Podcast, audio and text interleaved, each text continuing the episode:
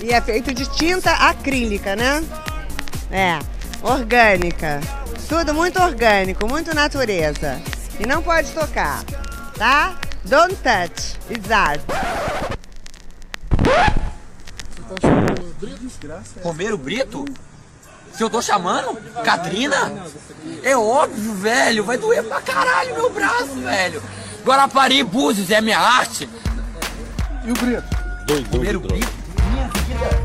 Bom. É de rua? Eu não sei nem onde eu tô, velho.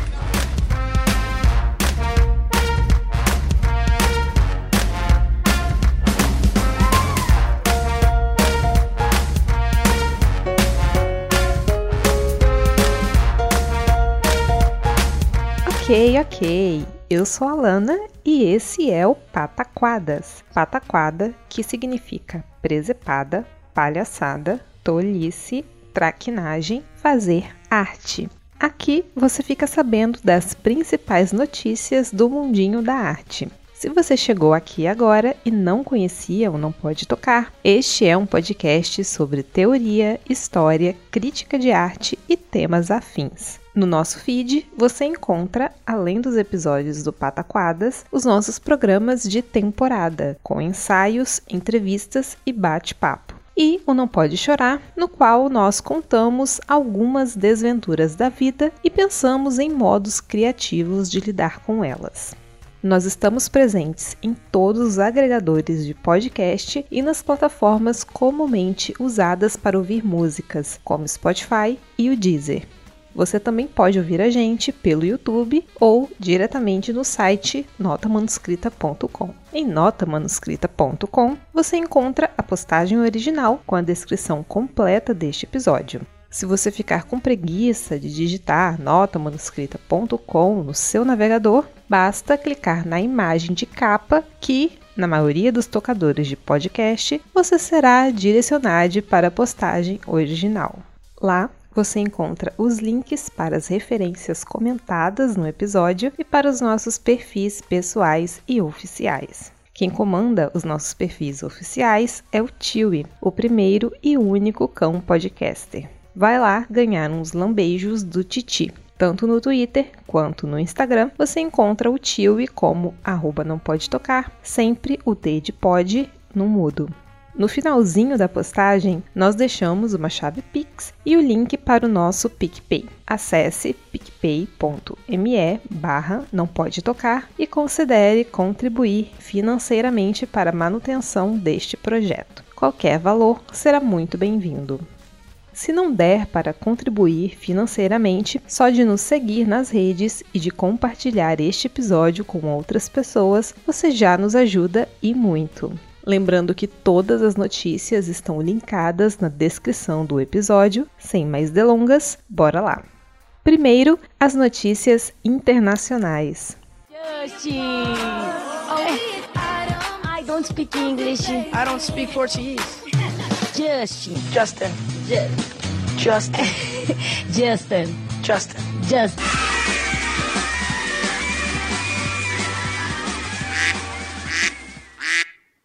Notícia do dia 12 de outubro. A nova polêmica que está fazendo o mundo da arte pegar fogo. Essa é a manchete da matéria da Veja. Não que seja a matéria com o melhor conteúdo, mas, com certeza, tem a manchete mais condizente com a notícia. Damien Hirst, o artista britânico conhecido mundialmente por obras controversas como Os Animais Conservados em Tanques de Formol e O Crânio Cravejado de Diamantes, queimou mil de suas pinturas. No dia 11, na Newport Street Gallery, Hearst jogou as pinturas em um incinerador, diante da imprensa e dos responsáveis pela galeria. Além dessas mil pinturas, outras milhares devem ser queimadas em breve. Essas pinturas fazem parte de um projeto que começou há mais ou menos três décadas. São todas muito parecidas, mas cada uma é única. Seus assistentes, ou o próprio Rust, fizeram 10 mil telas, com bolinhas coloridas e títulos aleatórios, compostos por versos das músicas preferidas do artista. Projeto inicial não envolvia a queima das pinturas, mas com a chegada dos malditos NFT ao mundo da arte, Damien decidiu que valia a pena continuar a provocar o mercado. Ele gerou um token para cada uma das 10 mil pinturas e os vendeu individualmente. Os valores de cada token em revendas chegaram a 20 mil dólares. Depois, o artista propôs aos compradores que escolhessem entre trocar o token pela pintura física ou deixá-lo queimá-la, ou seja, destruir o item físico que gerou o NFT. 4.851 compradores preferiram que as pinturas fossem queimadas. Essas primeiras mil pinturas queimadas foram do acervo direto do artista. As pinturas que foram registradas com tokens devem ser queimadas em breve. Mas essa não foi a primeira vez que a queima de obras físicas registradas em NFT viraram notícia.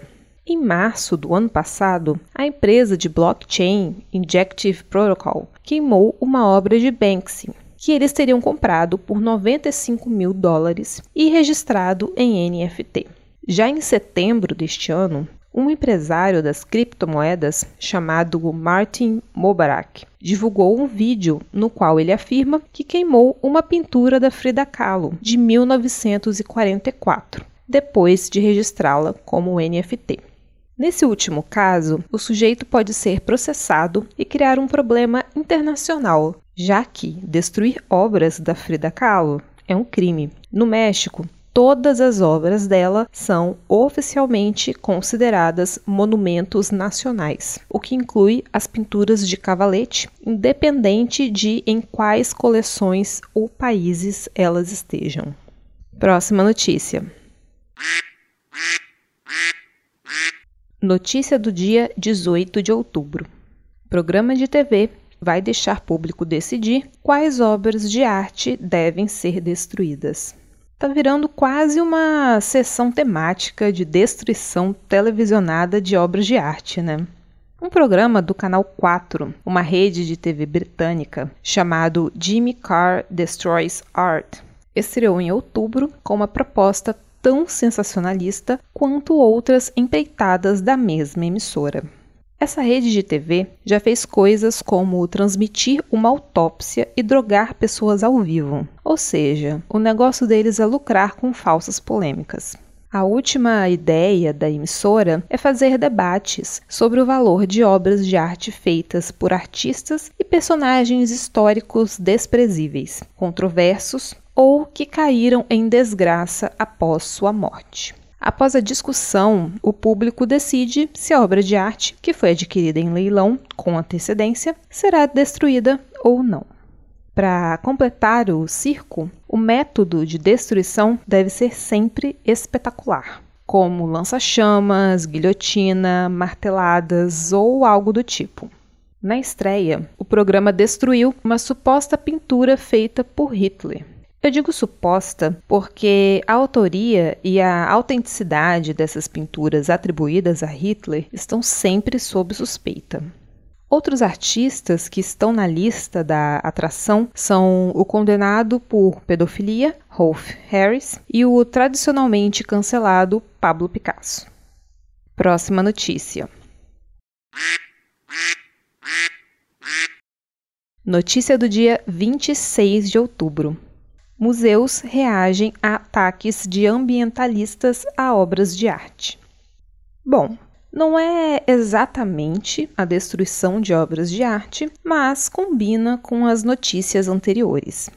Nas últimas semanas, aconteceram algumas ações de supostos ambientalistas que consistiram em jogar comida em pinturas famosas expostas em museus europeus. Esses ativistas parecem estar vinculados ao coletivo Let's the Generation e tentam chamar a atenção para as mudanças climáticas. No dia 23, uma pintura de Monet foi atacada com purê de batata. Ela estava exposta no Museu Barberini, em Potsdam, cidade próxima a Berlim, na Alemanha. Antes disso, o grupo Just Stop Oil atirou sopa de tomate nos famosos girassóis de Van Gogh que estavam expostos na Galeria Nacional de Londres. Ainda antes disso, em agosto, dois ativistas do Letzter Generation tinham se colado na moldura da pintura Descanso na Fuga para o Egito, de Lucas Cranach, o Velho, exposta na Galeria de Imagens de Berlim. De acordo com o site do coletivo, eles querem chamar a atenção para as mudanças climáticas com um ataque a obras que retratam a natureza, para demonstrar que o que importa é a natureza de verdade. Como vocês podem imaginar, essas ações receberam bastante crítica, fora e dentro dos movimentos ambientalistas. Há até quem considere que esses ativistas sejam financiados por corporações com a intenção de desacreditar as pautas ambientais. Essas críticas ressaltam que esse tipo de ação não é condizente com a maior parte do ativismo de ambientalistas reconhecido hoje como sério. Além disso, é meio óbvio que as ações chamam mais a atenção para o seu lado infantil e de fraco simbolismo do que para a gravidade e urgência de enfrentamento das atividades de exploração extensiva da natureza. Além disso, esse tipo de ação tem um efeito imediato de atrapalhar a democratização do acesso à arte, a documentos históricos e bem culturais sensíveis, Sempre que um ataque a obras de arte expostas em museus e galerias públicas acontece, os seguros das obras ficam mais caros e as instituições fazem mais exigências para travar acordos de empréstimo e exibição. Ou seja, museus e galerias pequenos ou de países com pouco investimento em arte e cultura passam a ter ainda mais dificuldades para conseguir exibir as obras. Ainda que todas as obras atacadas estivessem protegidas por barreiras de vidro, os ataques fazem com que colecionadores e acervos exijam a presença de mais seguranças e a instituição de medidas que afastem o público de modo geral. Próxima notícia. Notícia do dia 1 de novembro. Obra de Mondrian pendurada de cabeça para baixo há mais de 75 anos. Enfim, a gente sai da sessão de destruição e ataque a obras de arte para algo que é apenas uma curiosidade. Uma obra do Pierre Mondrian, chamada Cidade de Nova York 1, de 1941, está em uma coleção particular em Düsseldorf desde 1980. Mas só esse ano o erro foi percebido. A curadora Suzanne Meyer Büser fazia uma pesquisa para uma exposição e visitou o acervo do colecionador. Ela estranhou a diferença entre essa obra, que é feita de fitas adesivas coloridas sobre a tela, e a outra, anterior, que é uma pintura propriamente dita. Essa primeira pintura, chamada Cidade de Nova York, está em exibição no Centro Pompidou de Paris. Nela, as faixas horizontais têm um espaçamento menor na parte superior da tela. Já em Cidade de Nova York 1, esse espaçamento menor está na parte inferior. O erro também foi confirmado por uma fotografia do estúdio do artista, tirada pouco antes de sua morte, em 1944. Na imagem, a obra feita de fitas está sobre o cavalete e a diferença é evidente. Segundo a curadora, que percebeu o erro, agora não daria mais para inverter a posição, depois de tanto tempo na posição errada, uma mudança poderia fazer com que as fitas se soltassem ou partes da tela se desfizessem. Próxima notícia. Notícia do dia 3 de novembro. Decreto anti-rave de Meloni vira alvo de críticas por brecha para criminalizar protestos. Caso você não saiba, esse ano a Itália elegeu um governo neofascista. Não é bem uma eleição igual a nossa e não precisa ninguém vir aqui tentar explicar as diferenças entre formação de governo na Itália e no Brasil. Para quem quiser entender melhor esse tipo de coisa, fica a dica de ouvir o xadrez verbal toda semana. É bom escutar até para acompanhar os desdobramentos dessas primeiras decisões. Como todo mundo pode imaginar, uma das bases de um governo fascista é a censura. Então, as pessoas já esperavam que a nova primeira-ministra, a Giorgia Meloni, tomasse medidas nesse sentido. O que surpreende é como o primeiro decreto dela é esdrúxulo. Ela resolveu usar como desculpa a coibição de raves para colocar no Código Penal um novo crime. Só que a descrição do decreto não fala especificamente de raves, mas da proibição de qualquer aglomeração com mais de 50 pessoas em espaços públicos que sejam consideradas uma ameaça à ordem, à segurança ou à saúde pública. Ou seja, a primeira medida da nova chefe do governo italiano foi usar a censura a festas e a um tipo de atividade cultural como desculpa para criminalizar toda e qualquer forma de protesto. Outras medidas decretadas pela nova primeira-ministra incluem o fim do afastamento de profissionais da saúde que se recusaram a tomar vacina contra a Covid, ou seja, o incentivo ao movimento anti-vacina e a nomeação do Galeazzo Binami como vice-ministro da Infraestrutura. Esse é um deputado que ficou conhecido por ser fotografado usando roupas e símbolos nazistas. Pois é, vamos torcer para esse ser mais um governo de extrema-direita que tenha vida curta. Próxima notícia. Notícia do dia 3 de novembro. Colecionador gasta quase um milhão de reais em obras de arte em 2022, mostra o levantamento. Na última semana de outubro, foi publicada a nova edição da Pesquisa do Mercado de Arte Global, feita pelo banco suíço UBS em parceria com a economista cultural Claire McAndrew e com a feira Art Basel. Esse estudo é publicado duas vezes por ano e mede o interesse de alguns milhares de colecionadores de todo o mundo. A constatação da pesquisa é de que em 2022 colecionadores milionários gastaram mais com compra de obras de arte do que gastaram desde 2019. Isso demonstra não apenas uma recuperação do mercado após o ápice da pandemia de Covid-19, como um aumento das vendas e dos valores dos trabalhos em comparação com o um período imediatamente anterior à pandemia. Outras informações que constam nos resultados dessa pesquisa são o aumento da porcentagem de artistas mulheres em relação a artistas homens nas coleções, o aumento do número de feiras presenciais de arte na América Latina e o boom dos NFT. Nesse último caso, o Brasil aparece como o país onde há maior interesse nesse método de registro de obras de arte. E por falar no Brasil, vamos para as notícias nacionais. Vamos mostrar cultura para esse povo? Vamos, faz um gritinho aí pra nós.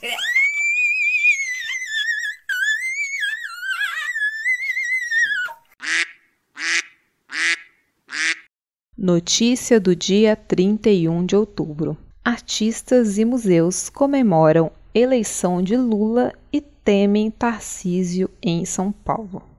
E é Lula lá! Agora sim tem triplex do Lula.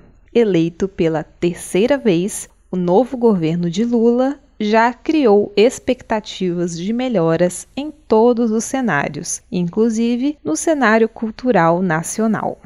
Na Folha de São Paulo, Gustavo Zaitel colheu depoimentos de Cildo Meirelles e de Ernesto Neto, os dois artistas fizeram questão de ressaltar como os últimos quatro anos foram nefastos para o Brasil e que, agora, nós temos a chance de não cometer os mesmos erros. Nas palavras de Meirelles, abre aspas, Bolsonaro é um delinquente vulgar. Passou o tempo todo correndo da polícia. Foi uma vitória da sociedade civil brasileira e da democracia. Depois de mais um teste que o nosso regime político sofreu. Sobrevivi graças ao mercado externo. Para a maioria de nós, foram anos de pindaíba, uma catástrofe de cabo a rabo. Já Ernesto Neto disse o seguinte, abre aspas, é uma oportunidade do Brasil sair desse lugar do acordão que aparece na história desde a independência e ter responsabilidade histórica. Nesse país, não temos um dia que lembre o fim da ditadura, assim como ainda não sabemos quem mandou matar Marielle Franco. Nós, artistas, seremos sempre um incômodo para um antidemocrático como Bolsonaro. Fecha aspas. Ao mesmo tempo, em São Paulo, estado que concentra muito do investimento em arte e cultura no Brasil e muitas das maiores instituições da área, há grande preocupação com a eleição da extrema-direita com Tarcísio de Freitas. Museus como o MASP e a Pinacoteca do Estado de São Paulo têm sobrevivido com um orçamento extremamente reduzido, mas a expectativa de ambas as instituições é de que haja novamente uma valorização de leis de isenção fiscal, como a Rouanet, que permitiria o retorno da captação de recursos com a iniciativa privada. E essa é a única notícia do bloco de notícias nacionais de hoje. Afinal, praticamente tudo que a gente noticiou no Pataquadas durante esses quatro anos de desgoverno pode ser resumido em censura, corte de verbas, aparelhamento institucional, desinformação, ataque a artistas e o estabelecimento retrógrado de uma gigantesca crise estética.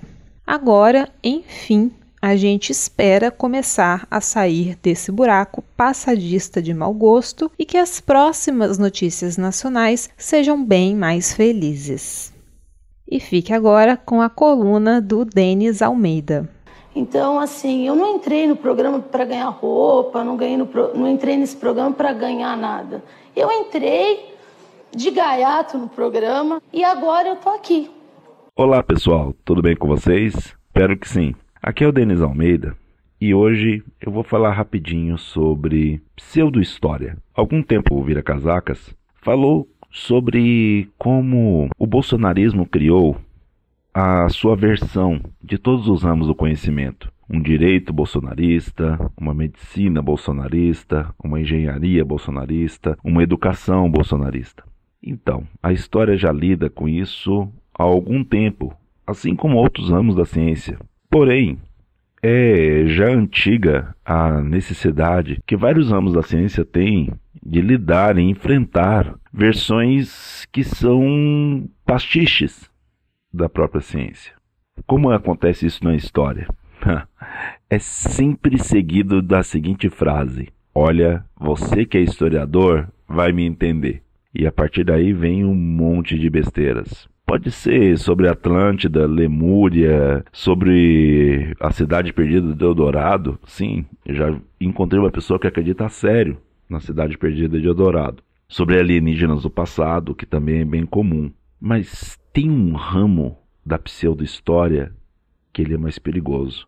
Um ramo que ele é mais oportunista, porque ele se infiltra num lugarzinho que nós valorizamos muito, que é a memória. Sabe aquela hora que a pessoa chega e fala: Eu vivi aquilo, eu sei como foi e não é como está nos livros? Exatamente. A memória, ela nos proporciona um lugar de segurança muitas vezes. Pode ser de trauma, mas também de segurança. Essa segurança é dada pelo fato de que nós estamos falando de um passado que não nos foi legado por livros, mas sim porque nós o vimos. Vimos do nosso ponto de vista. E aí o que acontece? Passamos a ser o narrador não confiável dos fatos históricos que nós estamos conversando a respeito. É mais ou menos assim.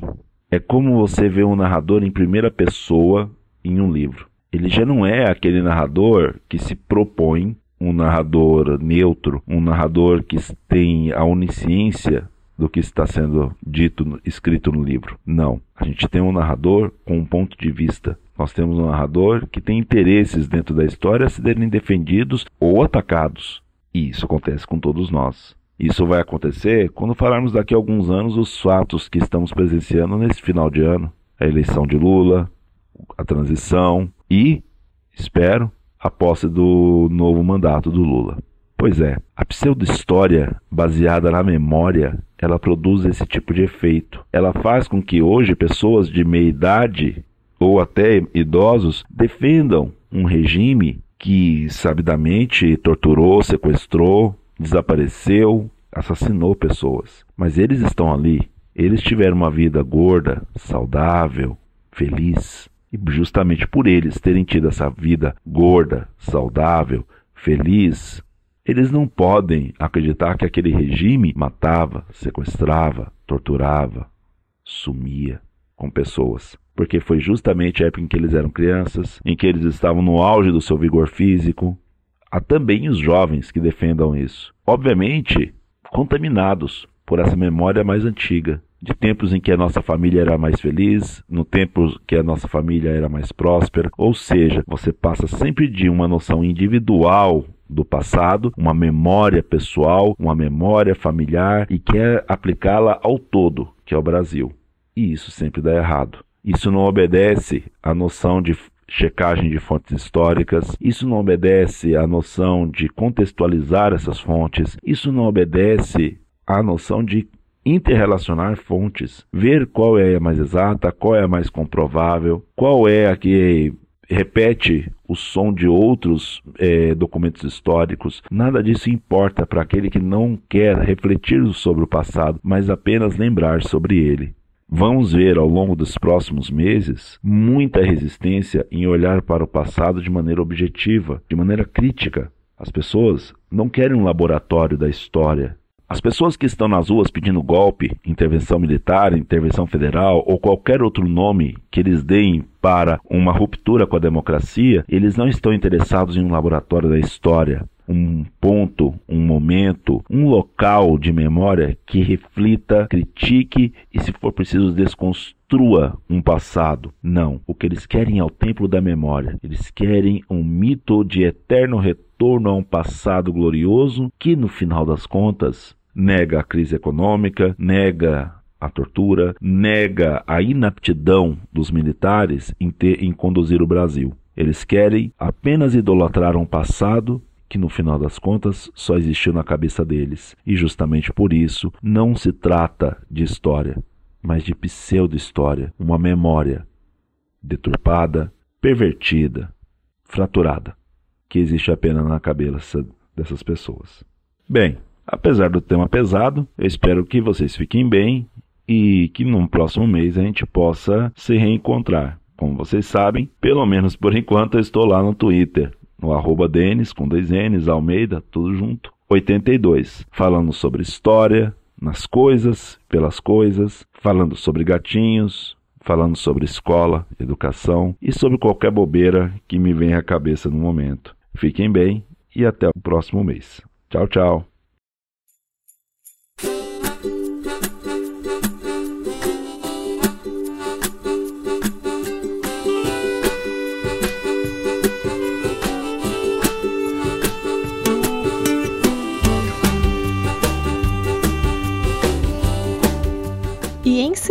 Encerramos mais um episódio do Pataquadas. Se você gostou ou não gostou, fala com a gente. Você pode entrar em contato com a gente através do nosso e-mail, que é nãopodetocar@gmail.com, ou nos nossos perfis pessoais e oficiais, que estão todos linkados na descrição completa deste episódio, na postagem original em notamanuscrita.com. Em notamanuscrita.com você encontra, além dos episódios de todas as nossas temporadas, textos de processo, resenhas, crônicas, contos, críticas, ensaios, artigos acadêmicos e diversas outras produções.